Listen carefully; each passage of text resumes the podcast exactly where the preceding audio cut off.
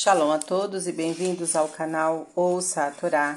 Vamos para a quinta aliada para Chá, Vaikra, que está no livro Vaikra, Levítico, capítulo 4, do versículo 1. Vamos ler até o versículo 26. Vamos abrahar? Baruch atah Adonai, Eloheinu melech haolam, asher barabanu mikol hamim, venatan lanu et toratu. Baruch atah Adonai, noten hatorá. Amém. Bendito sejas tu, eterno nosso Deus, Rei do Universo, que nos escolheste dentre todos os povos e nos deste a tua Torá. Bendito sejas tu, eterno, que outorgas a Torá.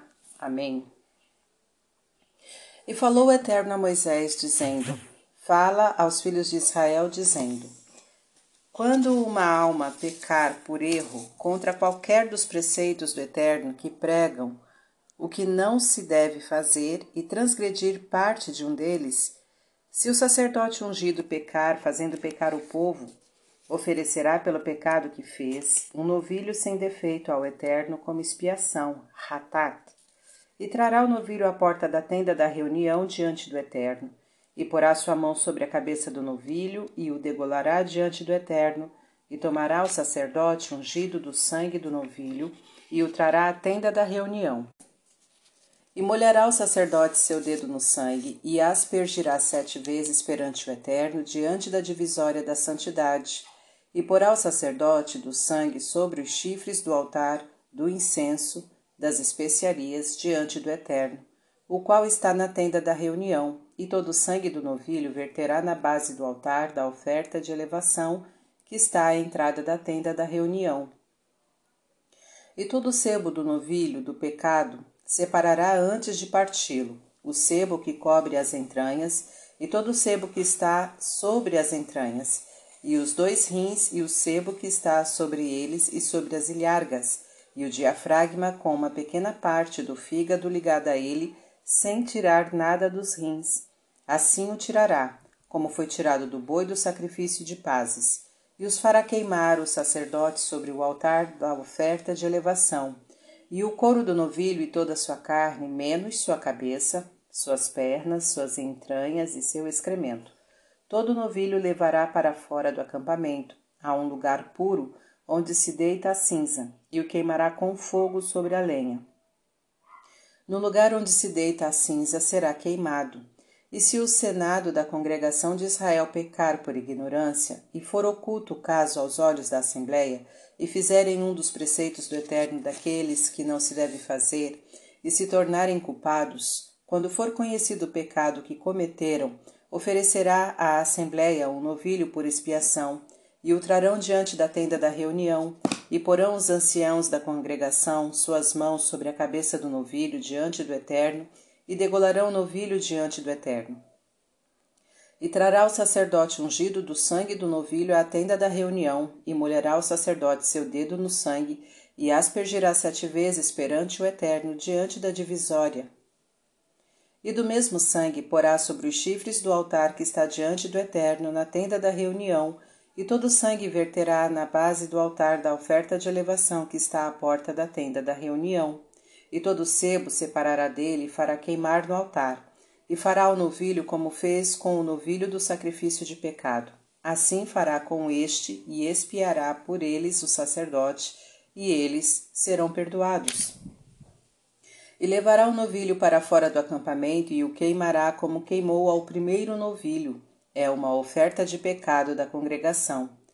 Quando o príncipe da nação pecar e fizer um dos preceitos do Eterno seu Deus, daqueles que não se deve fazer, por erro, e se tornar culpado, e se lhe for conhecido depois o pecado que cometeu, trará por seu sacrifício um cabrito macho e sem defeito, e porá sua mão sobre a cabeça do cabrito e o degolará no lugar em que se degolará a oferta de elevação diante do Eterno.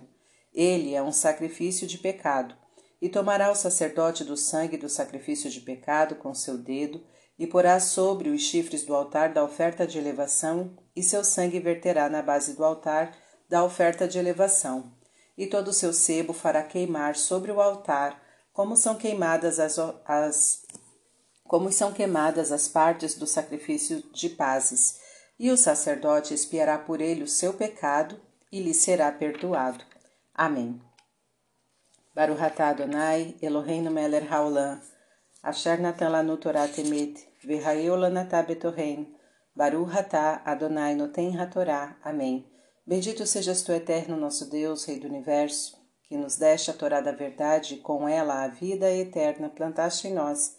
Bendito sejas tu, eterno, que outorgas a Torá. Amém. Vamos então aos comentários iniciando pelo segundo versículo do capítulo 4. Quando uma alma pecar por erro. Porque a Torá utiliza o termo nefesh, alma, e não como seria normal Adam ou Ish, alguém. Eis a explicação do Midrash Rabá, através de uma bela alegoria. Um rei tinha um lindo pomar com maravilhosas árvores frutíferas, para que ninguém pudesse furtar as belas frutas, colocou dois guardas, um coxo e um cego, tornando-os responsáveis por qualquer roubo. Um belo dia, o coxo disse ao cego: Que linda fruta temos nós na nossa frente. Por que não devemos deliciar-nos com ela? Respondeu o cego: E por que não? Traga-me uma. Impossível, replicou o coxo. Você não vê que, como coxo, não posso subir na árvore? E eu, suspira o cego, ainda menos posso fazer algo, pois não vejo nada. Ambos os guardas começaram a pensar na melhor maneira de concretizar o plano de ação e encontraram uma solução. O coxo montou em cima do cego. Alcançaram as árvores que tinham em mira, arrancaram quanto lhes deu vontade, encheram ainda os bolsos e cestos, voltando depois cada um para o seu lugar como se nada de extraordinário tivesse acontecido. Dias depois, o rei apareceu inesperadamente e reparou o acontecido. O que fizeram com a fruta desta e daquela árvore? indagou furioso. Majestade, começa o cego a desculpar-se, assustadíssimo. Serei eu que não vejo nada, ocupado? Poderei eu, completamente aleijado, ter feito isto? suplicou o coxo. Eu não posso me mexer do lugar que fez o rei? Montou o coxo em cima do cego e exclamou: Eis a maneira como vocês dois praticaram o roubo.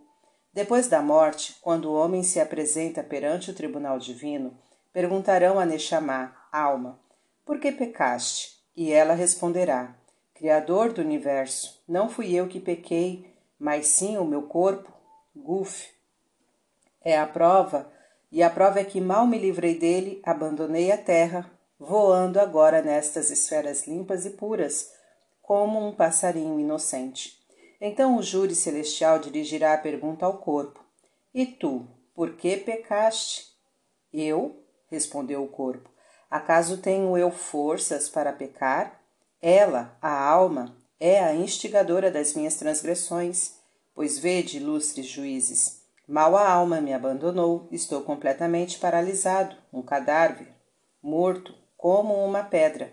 Que fará então Deus? Colocará a alma dentro do corpo e ambos serão julgados. Versículo 24 Sacrifício de pecado. O sacrifício de pecado chamava-se ratat e oferecia-se por falhas, faltas involuntárias de transgressão de algum mandamento da lei, como por exemplo, ter recusado testemunhar sobre algum fato visto ou conhecido, ter tocado alguma coisa impura e por esquecimento usado a seguir um objeto sagrado, ter profanado um juramento, etc. Este sacrifício era oferecido pelo pecador involuntário logo que tomava conhecimento da sua transgressão. Ele deveria confessar a sua falta perante o sacerdote encarregado de fazer o seu sacrifício para perdoar o seu pecado. O caráter altamente moral deste ato obrigava a pessoa a reconhecer sua culpável negligência e ficar em paz com a sua consciência. Versículo 26. E, se lhe, há, e lhe será perdoado. O termo corban, sacrifício, tem a sua origem etimológica no verbo lekarev, que significa aproximar, juntar, unir, esta explicação é de máxima importância para a maneira de pensar e para a concepção filosófica judaica, pois só desta forma conseguiremos compreender o valor ético e moral dos sacrifícios. O sacrifício de oferta de elevação vem redimir os pecados cometidos pelo pensamento. O de pazes expressa a tranquilidade existente na alma do homem entre ele e Deus. A oferta de delito dá à pessoa a sensação de que ele próprio deveria ser sacrificado, e ele agradece a Deus que não o tratou de acordo com os seus pecados, mas aceitou seu arrependimento. A forma superior de oferecer um sacrifício é aquela pela qual o ofertante oferece-o voluntariamente, do fundo de sua alma. Os sacrifícios constituem a expressão do desejo da alma pela proximidade de Deus. Tais oferendas são feitas segundo a vontade do ofertante e por isso são aceitas pelo Criador. Fim dos comentários. Tá gostando do conteúdo do canal? Então curta, comenta, compartilha. Se ainda não é inscrito, se inscreve e ativa o sininho e fique por dentro das novidades. Shalom a todos!